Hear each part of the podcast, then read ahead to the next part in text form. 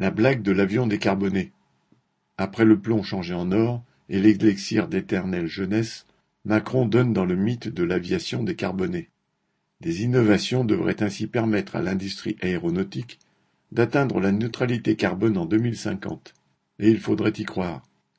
Électrique ou à hydrogène, volant aux agrocarburants, les capitalistes de l'aéronautique ne sont pas à voir d'approximation pour vanter les avions verts.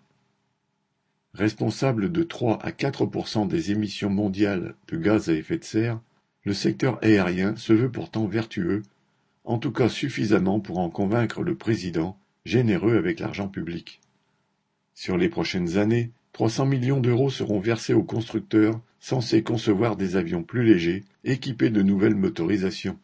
Macron promet en outre 50 millions pour les petits avions hybrides. Quant aux agrocarburants, autre volet permettant aux industriels de se draper de verre, ils ont bien des effets néfastes pour l'alimentation de la population et pour la biodiversité, ainsi qu'un rapport de la Cour des comptes l'a souligné il y a six mois.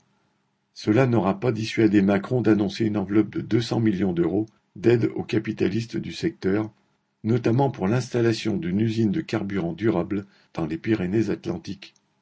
Une bonne nouvelle, sinon pour la planète, du moins pour Total Énergie.